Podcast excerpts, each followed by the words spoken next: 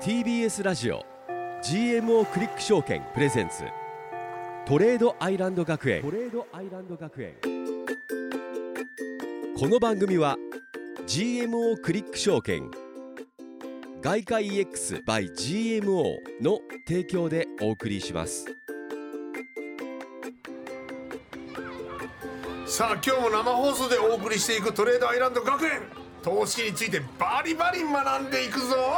あ、レッド吉田くんおはよあう。花田さんおはようおはよ相変わらず綺麗だう ね。えー、嬉しい、ありがとう。誕生日今日え、誕生日、誕生日じゃないですよ、違った全然。ごめんなさ誕いね生日10月でなんかちょっとす。浮かれてるからあえそうかそうかゴールデンウィークだからかそうですよ慣れ、世間はゴールデンウィーク真っ只中ですてかるのでも今らね。日授業あんだねね、まあ、今日平日だもんな、確かに。そうあそうかでもまあ、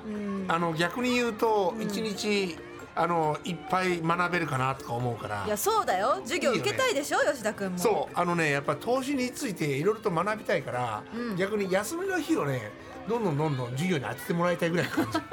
もう、全部、全部授業にしちゃいますか。めっちゃ前のめりでしょめっちゃ前のめりですね。こういうやつが失敗するんだよね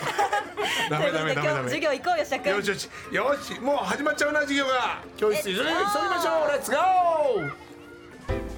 TBS ラジオ GMO クリック証券プレゼンツトレードアイランド学園この番組は YouTube でも同時配信中 GMO クリック証券プレゼンツトレードアイランド学園ここは個人投資家を目指す皆さんのために具体的な投資のノウハウを学ぶ学園ですツイッターはハッシュタグトレアイ学園先生への質問はトレアイアットマーク tbs.co.jp toreai アットマーク tbs.co.jp までお送りください起立礼着席さあ本日もレッド吉田くんと花奈美桜が生放送でお送りしています、そして私たちの担任の先生投資家でフリーアナウンサーの大橋ひろ子先大橋生で先す生よろしくお願いしまはい、す、よろしくお願いします。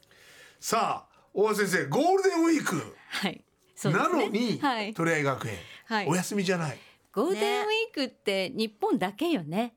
そっか海外は休んでないよね。大型連休ってないんですか海外なはいです日ね。本だけゴールデンウィーク世界中休んでると思ってた？いや日本だけそうよ日本基軸で考えてた自分のことしか考えてなかった俺たちダメだな花菜さんダメだダメ世だ界のマーケットは動いています。ということで今日も授業を進めてまいりましそょうういうね。ことかなるほどね、今日も絶賛海外はちゃんと動いてるんですねそうですねはい、はういんじゃあ先生今日の授業のテーマは何ですかはい。先週の日銀の金融政策決定会合を受けてのドル円の動き、そして今週の FOMC 取り上げましょまた新しいローマ字が来たよ 吉田くん OMC FOMC ねフォーマックではないフォーマックっえて何ですかフォーなんとな う。いいですね。 マックっぽいですけどねなんかねね響きいいからフォーマックって言いたくなっちゃいますけどで違はうん違でうとすどういう意味なんですかねこねれねまずは日銀からいきましょうか。ははい先生、はい、28日金曜日ですね、うん新しい日銀総裁上田総裁の初会合となる日銀の金融政策決定会合はいご覧になりましたかいいやとりあろえいずろと見ましたチよェックしましたか、はい私はねリアルタイムでは見れませんでした、んだからニュースで見ました夜になってからそうだね、仕事してる時間ですよね、はい午後ねはいえー先週の番組でも取り上げました YCC 政策については修正も撤廃もありませんでした、はい、うんこれは予想通りなんですが、はい予想通りの割には、うん為替市場でドル円相場かなり動いたのですごかったです、これなんでなのかっていうことをね、はいえー説明していきたいと思いま教えてほしすい。はいえー上田総裁インフレ動向がうん安定的に2%に達するという目標が実現するまでは YCC は継続するということを改めてコミットしたんですね、なるほどでも今インフレってかなり高いよねと思ってませんはいはいはいもうインフレかなり順調に上がってますよ来てるね感じがします日本のインフレ率総合でめ前年比今プラス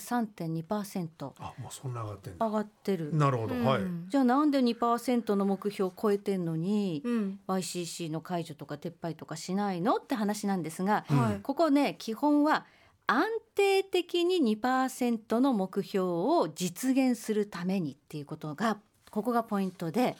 安安定定的に2%安定させるってことそうでですかすもう常に2%ずつ、うんえーインフレになっていくというそういうこう世界を目指してるっていうんですね、うんえー今回は展望レポートというのが同時に発表されてるんですが、はいその展望レポートの日銀が見るこれからの日本のインフレ率はどんどん下がっていってこのあ2023年度の年末、まあ年度末にははい2%割っちゃうかもしれないっていうへえ、今は3%あってもっていうことですねこれからどんどんどんどんインフレ率は下がるかもしれませんよというような見通しなので、日銀がはい、はいここでまたその金融緩和の政策をいじるとインフレは安定的に2%に達するってことの目標が達成できないからうんということで、えー緩和を維持 YCC は当面いじらないというメッセージをマーケットに送ったってことなんですね。うーんでもそれを送ったんだけれども、今週そのドル円相場というか、はい結構動きましたよね。まあだから先週の時点でまず、うんあのドル円相場バーンと上に上がりましたよはい。ね。はい133円台にあったものがもう現時点で137円台ですから、はい、そうなんですよ。 4円ぐらいあのやっぱり海外の人たちってうん海外の投資家の方々っていうのは日銀はなんかやっぱり変更するんじゃないかとで年内にメッセージとしてあの利上げをするというようなことをやるんじゃないかってやっぱ構えてみててなるほど。ドル円を売って待ってた人たち結構多かったんですって。うんううんん、うんうんところがやらないよっていうメッセージを結構強く打ち出したことでこれ売ってたらやられるんで慌てて買いそう戻かすそうそうか。すると買い戻すエネルギーだけでドル円相場だーっと上がっていくとそういうことなんですか。はいデモトレードやってましたけど皆さんどうでしたか吉田君どうでしたその瞬間いや私はほらそその瞬間すごいそのドルが安くなったというかドルが上上がったがったんです円よ。が安くなった円が安くなったそうそうそうそうそう一気に。でも僕デモでやってたんで、はいそこで一気にあの数字が上がったんですよ。数字が、はいえっと利益が残残高が。あら利益がはい。あすごいじゃないじゃあちゃんとその時にポジションを取ってみたってこれこちとょでっすとね取っときました。ドル円を買ってたってことですねでもこれたまたまです。たまたまたまですかたまたまだったので、はい自分の中のフォームで振ってないんで、はい。これねたまたま買ってたからドル円上がってたまたま利益になったそうってですいうことですけれども、もしそれドル円売ってたりなんかしたらよ逆にね、これ大きな損失になってるってことなんですよね。そういうことか。 1000通貨単位でだったらそのこの4円動くと、まあ、4,000円ぐらいなんですけど、1万通貨単位で4円動くともう4万4万円円だですからこれだから1万通貨単位を10万通貨単位20万通貨単位でやる人もいますからそうするとこの一瞬とかねこの1週間ぐらいの間で大変な利益にもなるし損失にもなるとここは気をつけたいそとここらろです辺の見ね。極めがやっぱ大事です。大事というか慎重に行き過ぎるとまた買えないし、そうですね。だから、難しいですよねえーまだちょっとデモでいろいろとこうこういうイベントの時はこれだけ動くんだっていうことをまあ体感するフェーズかなとうんうんはい、いう感じですね。わかりました。はい。そしてもう一つ今週大きなイベントがあります。はいそれが FOMC なんですが、花菜さんニュースの紹介お願いします。はい先週日本では日銀の金融政策決定会合が行われましたが本日2日と明日3日にかけてアメリカの金融政策を決定する会合 FOMC 連邦公開市場委員会が開催されますうん、はい。これは日銀の金融政策決定会合というのと同じような会合の名前ですね。はい FOMC というなのるはほ。ど。で日銀に相当する中央銀行の名前を FRB と呼びます。 FRB、はい FRB フェデラルリザーブボードこれがアメリカの中央銀行、はい、その中央銀行が開催する金融政策の会合が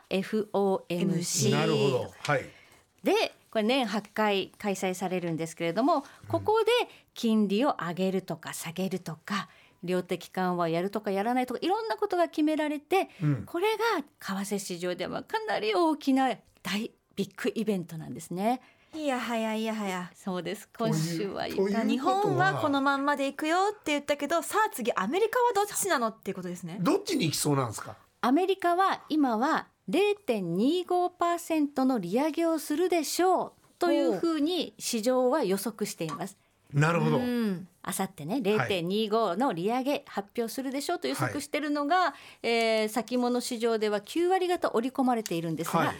まあ、すごい少ない、えー、10%ぐらいの人は利上げしないかもしれないと思ってるので、はい、もしその利上げをしないっていう決定があると、うん、ドル円相場えしないのってびっくりして下がるっていう可能性があります。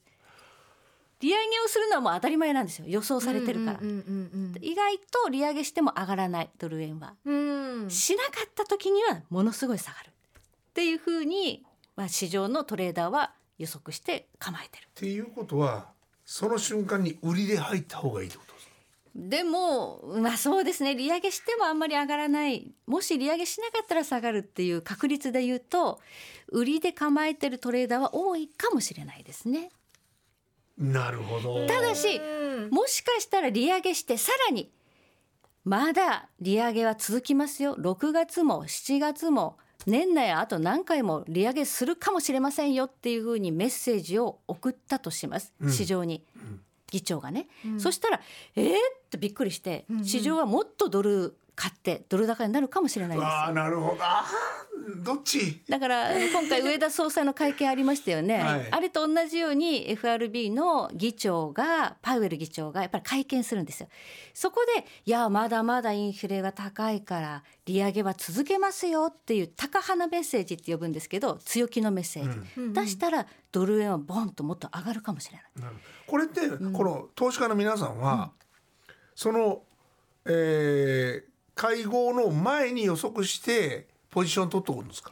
まあ日銀の時はそうやってポジション取ってた人たちがやられましたよね、はい、うんうん下がると思ってたのに上がっちゃったわけだから、だからまあそそうやってかけてこう事前にポジション取る人たちもいるけどやられるリスクは相当高いですよっていうのは覚えておいた方がいい。っていうことはその発表された後に動どう動くのかを見ながら投資した方がそうですねだから自安全は安全分ですでかイベントの時はこうなったらこうするって決めとくことが重要なんですよ。なるほどはうい、んなるほど先生ありがとうございます後半もよろしくお願いします、トレードアイランド学園本日の一曲はマドンナでホリデイでした生放送でお送りしておりますトレードアイランド学園ここからは FX をこれから始めたい人向けのトレアイ学園 FX 実践編ですイエーイ本日の FX のキーワードを大橋先生に解説してもらいたいと思います、先生本日のキーワードははい、デモトレードで学ぶパート2です。パートパート2 2はいもうねデモトレードを始めて、はいでポジションを持ってみて、うあんイベントの時には大きく動くんだなというのは実感しているかはないとそうですねいうふうに思いますね。ただもう練習試合なんで、はいデモトレードってだから気楽にできるんですよねはいあんまりプレッシャーを感じずに自分のお金じゃないもんねそう買うことできるし売ることできるんでだからまあ今のうちにどんどんいろんなこと試してみるといいですね確。かに失敗するチャンスでもありますもんね、はい、確かにそれありますねただでも性格出ますよね出ま すね。あんデまりモトレでも性格出るんです出よると思いますあんまりデモトレだからって言って雑にやると雑にやる習慣がでいきやちゃそううのそでれはダメですからね雑にはやらないでリアルマネーだと思ってやっていただきたいだです、ね。からそのメンタルをどう鍛えるかっていうのも結構ね重要ですよねはいとやいうことで、えーまあいろいろねデモトレードで試していただいているんですが、は今はい日はもう一つねトピックがあります。あなんだろう何でしょうかこの FX 取引というのは、いつ取引できると思ってますか皆さん。いつの時間帯？平日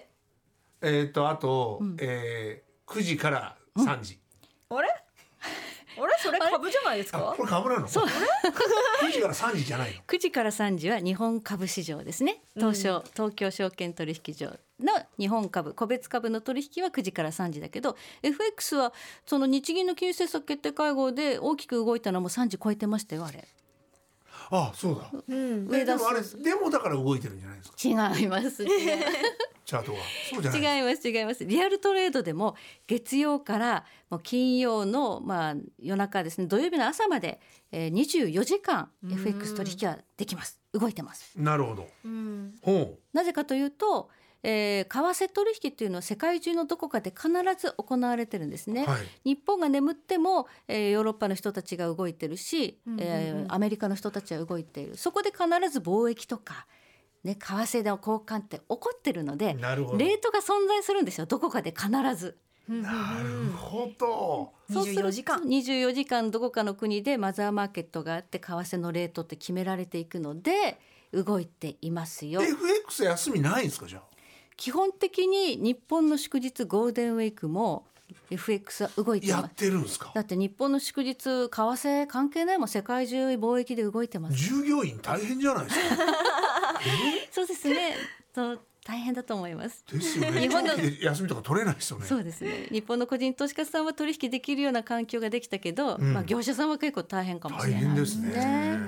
はい。まあ、このゴールデンウィークも明日明後日しあさってと、はい通常なら平日のところ祝日で、はい株式市場はお休みとなりまお休みすですねが FX は動いてますよ。これでも、ん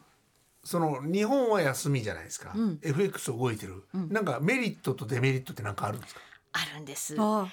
えー通常の平日だと日本のいろんな企業が為替の取引をしてるんですね。はい。うん例えば輸出企業とか輸入企業輸入企業はドルを買って輸入する代金をね調達したり、はい輸出企業は海外で儲かったドルを日本に戻すというね、はいドル売って円を買うという、まあ、そういう取引を平日はやってるんだけど、はいゴールデンウィーク中休みますから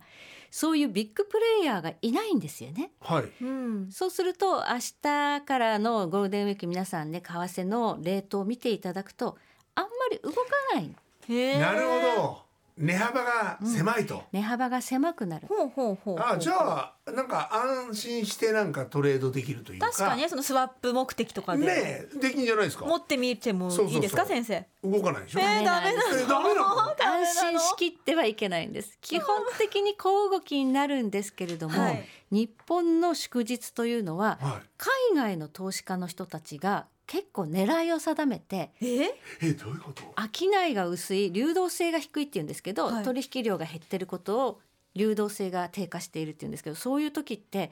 注文があんまり入ってないからうん注文が飛ぶんですよこう何かあった時にはボンボンボンと値動きが飛ぶ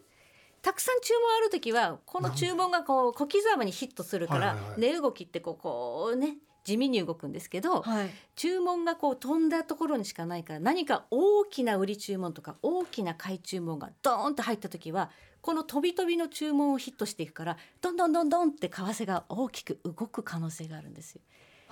だから日本の連休とか祝日お正月とかを狙って海外の投資家の人たちがねえすっごくなんなんですかこれ空き巣のし空き巣みたいな感じじゃないですか。大きく動かして儲けてやろうって考える休んでる隙に投機家もいるんですよ。なるほど海外行ってる間にあそこの家へ日本の入為れるぞみたいな。替相場行っちゃえみたいなことですかそうなんですだから祝日取引っていうのはそういうリスクがあるというのには気をつけていただきたいですそのね。辺リスクも考えながらやった方がいいと。そうですねだから流動性が低下するときは値段が飛んで思わぬ大きな動きになりやすいということも分かった上でトレードしていただければ基本的にそういうことをす毎回するわけじゃないんですよ、そういうことをする時がたまにあるんですよ何年かに一遍なるほど。何年かに一遍ちょっと泳がしといてみたいそな。うそうそうそうみんな油断してる時にドーンってやってただ普通はないので普通は祝日の取引っていうのはあんまりこう動かない動かないとだからその動かないところで練習するというのも一つはありだと思いあますなるほどねなるほど了な解です。じゃあ明日からちょっと練習しようかな。え先生24時間あるんですけど土日はお休みなんですか土日はお休み土日は世界中の会社がやっぱ休むのでそこは世界で一緒なんですねちょっと待った。ででも土日って言っても時差があるから。うんそうえそれは日本時間の金曜の朝、えー6時ぐらいまで動いてるのかな FX っていうのはそうですね、えー月曜の朝7時から東京時間から FX 取引って始まってはい。土曜日の朝6時まで、えーニューヨーク市場がマザーマーケットで金曜日の取引行われてるので、は日本市場はもう金曜日の夕方で本当は終わってるんだけど、はい土曜の朝まではニューヨーク市場が空いてるから為替の値動きがあるということですね。じゃあ逆に言うと時差、にえーにえー日本の月曜日っていうのは、えーアメリカは空いてないんですっ空いてないです。そうです。ていうことはあんまり値動きはあんまりそうですね。日本の月曜日の値動きっていうのはあんまり動かないっていうのはあります。なるほど動きはこう地やっ味。てこう見ていくと、こはうい曜日ごとにもこう戦略とかがいね、やあるねあるのかもしれないです。はい。はあ、もうビ知ビッるこグとマいンっデぱーとかねなんかそんななんか俺はここここの曜日が得意なんだみたい。いいやな確かにこそううそうそうあの曜日によってこう値動きの癖があったりあと五等日とかいうのもあってよく聞く5日とか10日とかうんうんうん30日とかなんかお給料日とかなんかそういうところに合わせて為替の需要がこう増えたり減ったそりれ日本だけですよねご当日は五等日はさ多すが分にそうですねあそうなんだなるほどなんかでもちょっと新しいことまた今日も知れましたね。だからいろんな癖を見抜かないとダメだってことだようねん。そう曜日なのか時社会の間な動のきなのかかニュースなのうか。んなるほど。あと月末にはこう結構ユーロが上がりやすいとかなんかいろいろ癖があるんでそれはなんでなのかっそてれ決ま格言ですか格言だけではなくて実際ちゃんにとユーロは上がるん理で由すかがあってっていうことゆですね。上がりやすい安い絶対じゃないんですけうどわそうーいう何癖絶がある対だったらな億万長者になれるのになそんなこと言ったらみんなもう不安長そう者でなんですすよよねね確かにね、ツイッターにも、はいゴールデンウィーク休んでられないぞ気をつけて FX なんてコメントもありますけどそうねですね。はいみんなでねゴールデンウィークもチェックしていきましょうですねはい先生、あはい、ゴりールがデとうンウございィーまクす中の3日に FOMC がありそうまですすからよね。ダメですよ FOMC 休んでる場合じゃありません3日三日ね3日の朝3時にね出てくるので、朝3時そう日本日本時間も4日になってるけど。朝練ですねまあそうそうそうはい先生今日もありがとうございました TBS ラジオ GMO クリック証券プレゼンツトレードアイランド学園この番組は YouTube でも同時配信中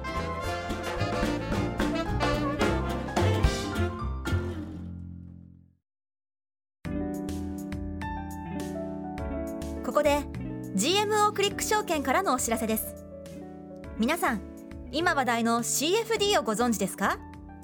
CFD は株や原油ゴールドなど世界中のあらゆる資産にほぼ24時間取引できる金融商品です GMO クリック証券では多くのお客様が CFD 取引を行っており店頭 CFD 取引高国内シェアナンバーワンパソコンからスマートフォンまで高性能なトレードツールも使いやすくサポート体制も充実しています CFD 取引なら GMO クリック証券 GMO クリック証券株式会社は関東財務局長金賞第77号の金融商品取引業者です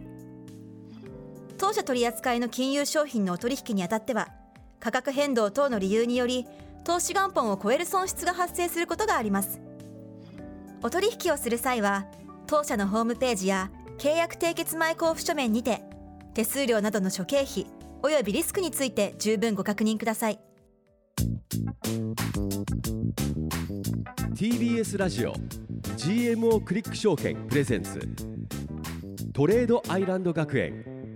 ツイッターは「ハッシュタグトレアイ学園」先生への質問はトレアイアットマーク TBS.CO.JP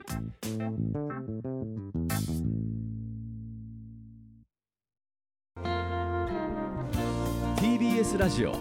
GMO クリック証券プレゼンツトレードアイランド学園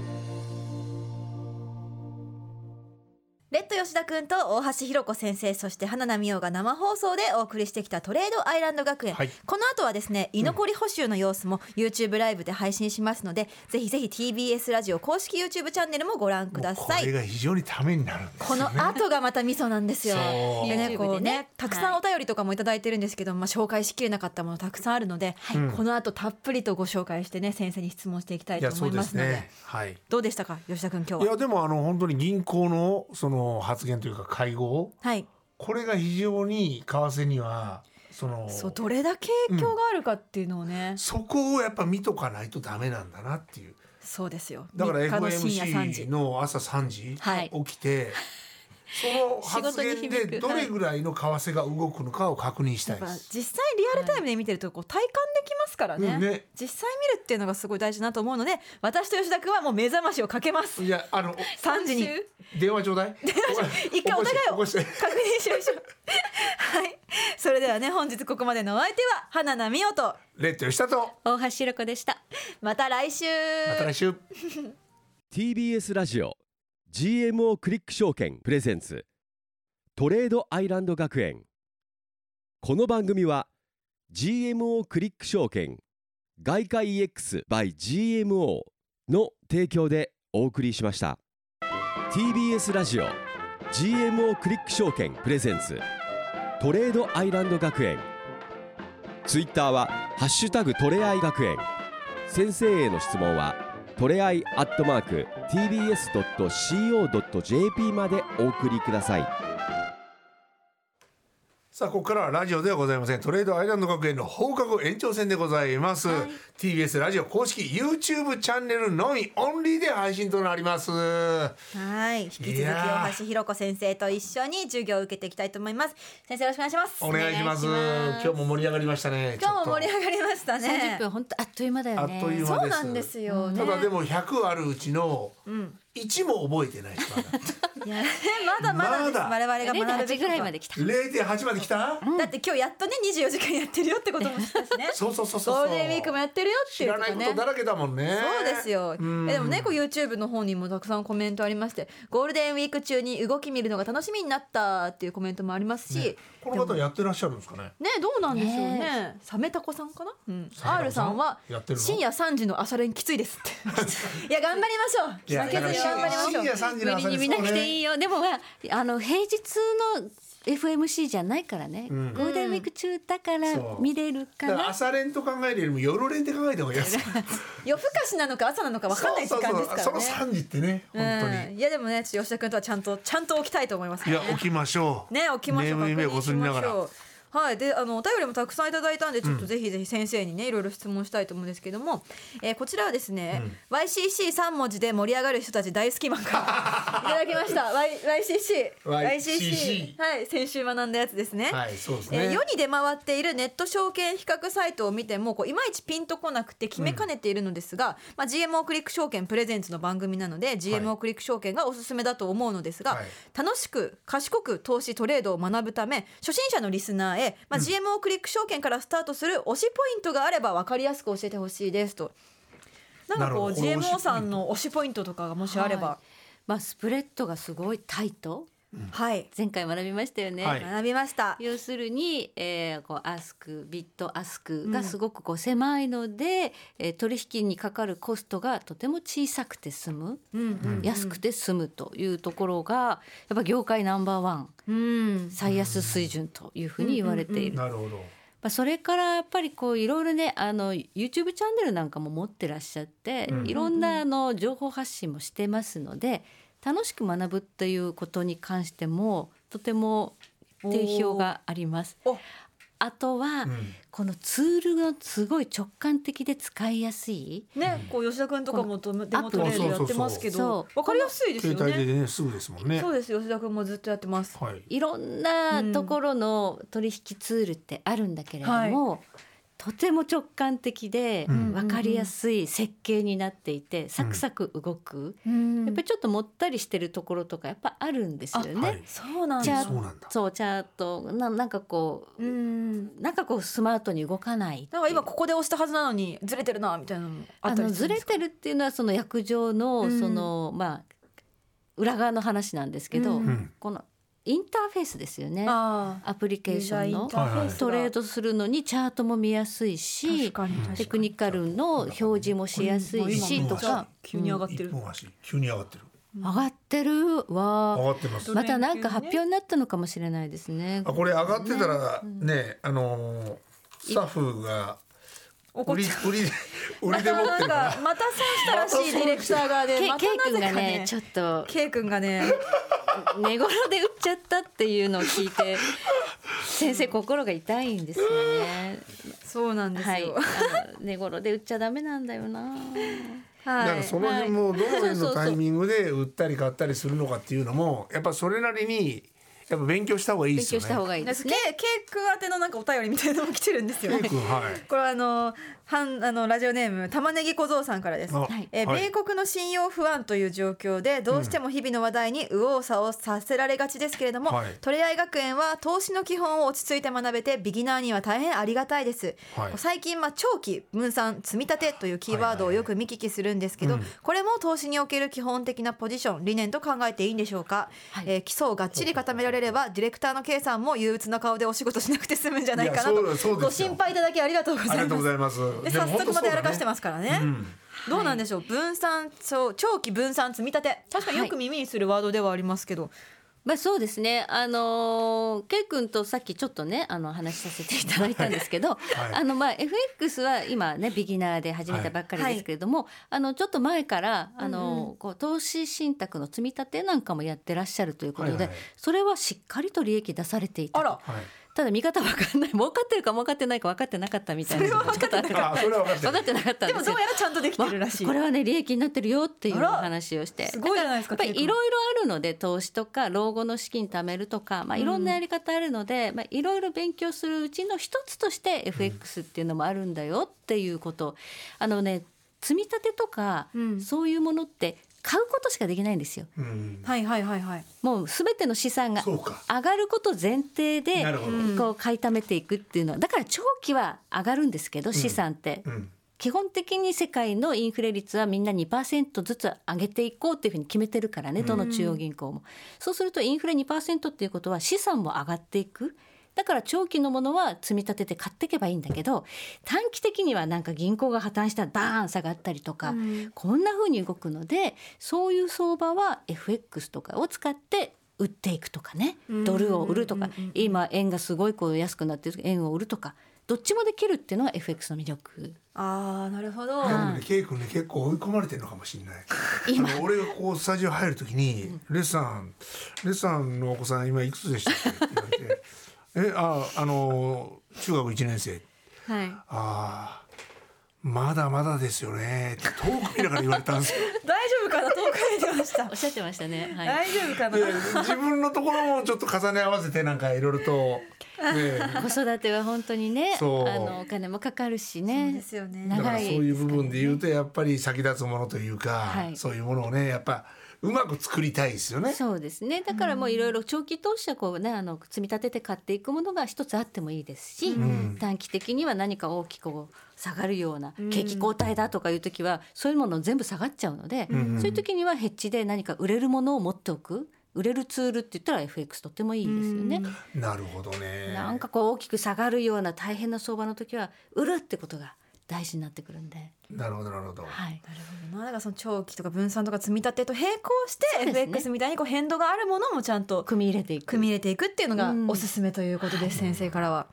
はいありがとうございます。じゃあ次のお便りいきますかはいはいお願いします。えーこちらですねロボロフスキーさんからです、えー YCC 撤廃が年内予想から大きくずれて、まあ、2年から4年もありえるというまあ発言がありましたが、このまんまだと円安が止まらない可能性が出てきました、うんえー市場が織り込む形で円安が止まるのかこのまま何の材料もなく2年以上放置なのかどういった予測ができるんですか先生という。 2年から4年はさすがに行き過ぎかなあのレビューっていうのをはいこれからやるよっていうふうに上田さんこの間おっしゃってましたね、え過去25年の金融政策が果たしてちゃんと正しく機能してたのか点検する意味でのレビューを1年から1年半かけてやると、うんでそのレビューの期間中は YCC の撤廃はないんじゃないかっていうふうに市場は今勘違いしてるんですけど、うんでもあの会見でその間 YCC あの金融政策の変更はないんですかって言ったらそんなことはないと。だからその確実にあのこの長期間金融緩和を続けるとは決して言ってないんですよ上田さん。やっぱり安定的に持続的にインフレ率2%の実現ができるようになったらやっぱり変えていくっていうことは間違えないで覚えておいてほしいそうするといつやってもおかしくないんですよ、ん YCC の解除も、うんほらもう安定的に2%いくなっていうのが分かればただ今の時点での展望では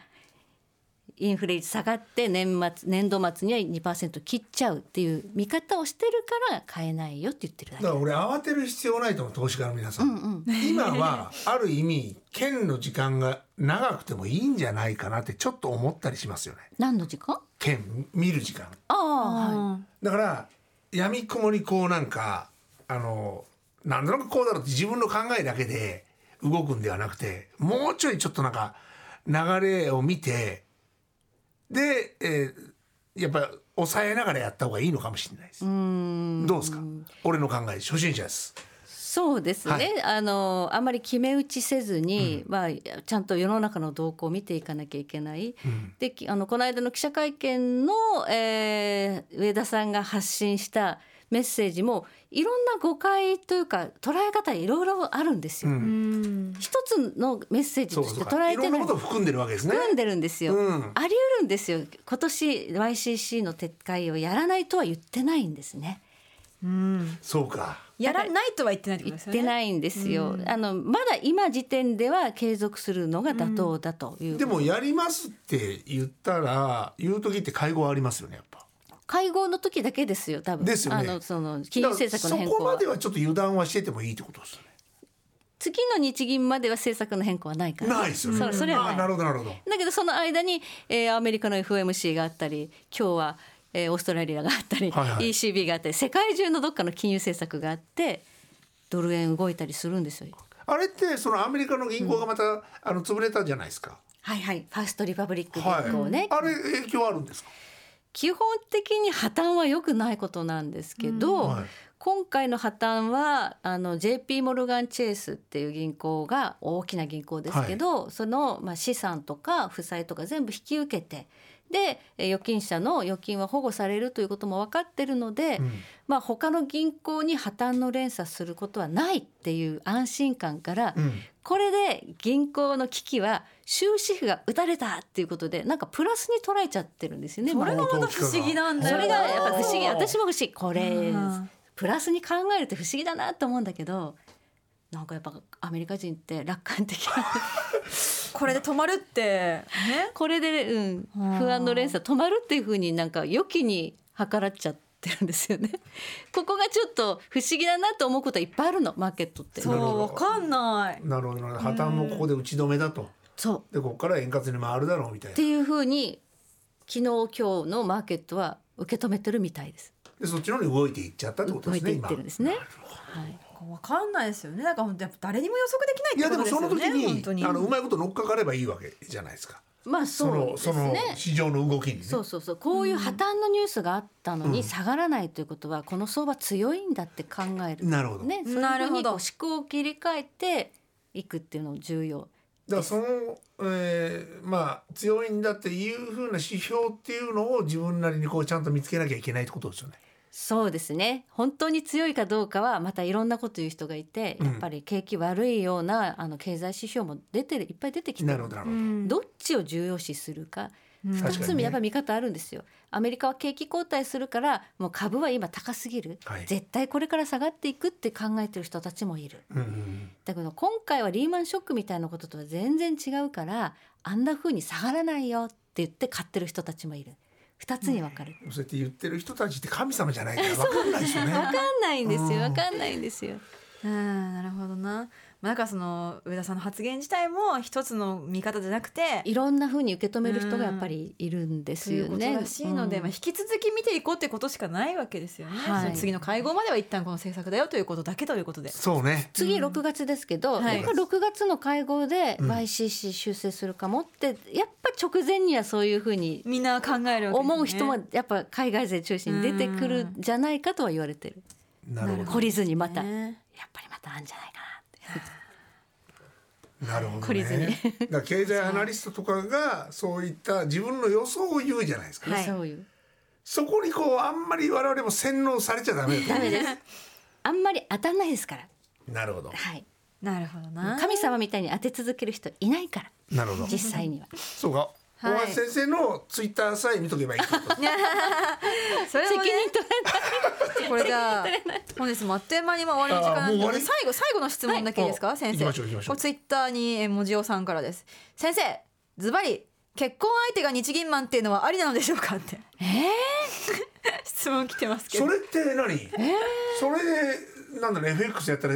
インサイダー取ダ引メにななるんんでじすゃなかいですかそれはダメなんじ絶ゃない対漏らさないと思いますよ、うんだから嫁さんにもやっぱ教えてくれないですか絶対言わないんじゃないじゃあだダかメら我々テレビマンがの家に視聴率の機会があるみたいなもんですもんね。あちょちょっと違うでしょ。ちょっとちょっといや分かりにくかったわかりにくかったわかりにくどかうった違うどうどうですか、結婚相手に日銀マンはどうですかとい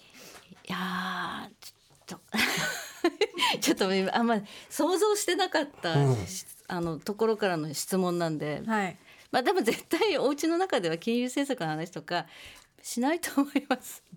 残念でしすたねらダメですもんね。したらダメ。絶対漏らしちゃダメですよね漏ら絶対漏らしちゃダメだから。で逆に自分がもしそういう為替とかやってて日銀の人ともしねそういう結婚とかしたら聞きたいのになんか知ってる人が目の前にいるのすごい嫌じゃないですかあ確かにね。いやだから,、ねだからどうなんだろうそこやだなこうやってのなんで市場が破綻するよりも結婚が破綻する方が早いかもしれないね。そうですね。もうイライラしちゃって。イライラねなあ私と教えてよなあお仕事どっち取るのみた いな。嫌だ嫌だ知ってるでしょって言ってどっちに行くのよってなっやだてじゃあからちょっとまあ一旦この件に関しては保留ということで、はい保留で。はい。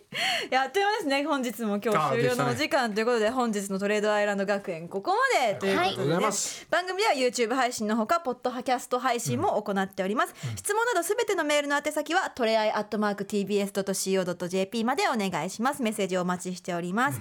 ということでね、また来週もはい夜9時に皆さんでお会いしましょうということで、はい今週もありがとうございました。また来週良いゴールデンウィークを良いゴールデンウィークを。明日早起きだよ。 TBS ラジオ朝3時。 3時。 GMO クリック証券プレゼンツ GMO クリック証券トレードアイランド学園トレードアイランド学園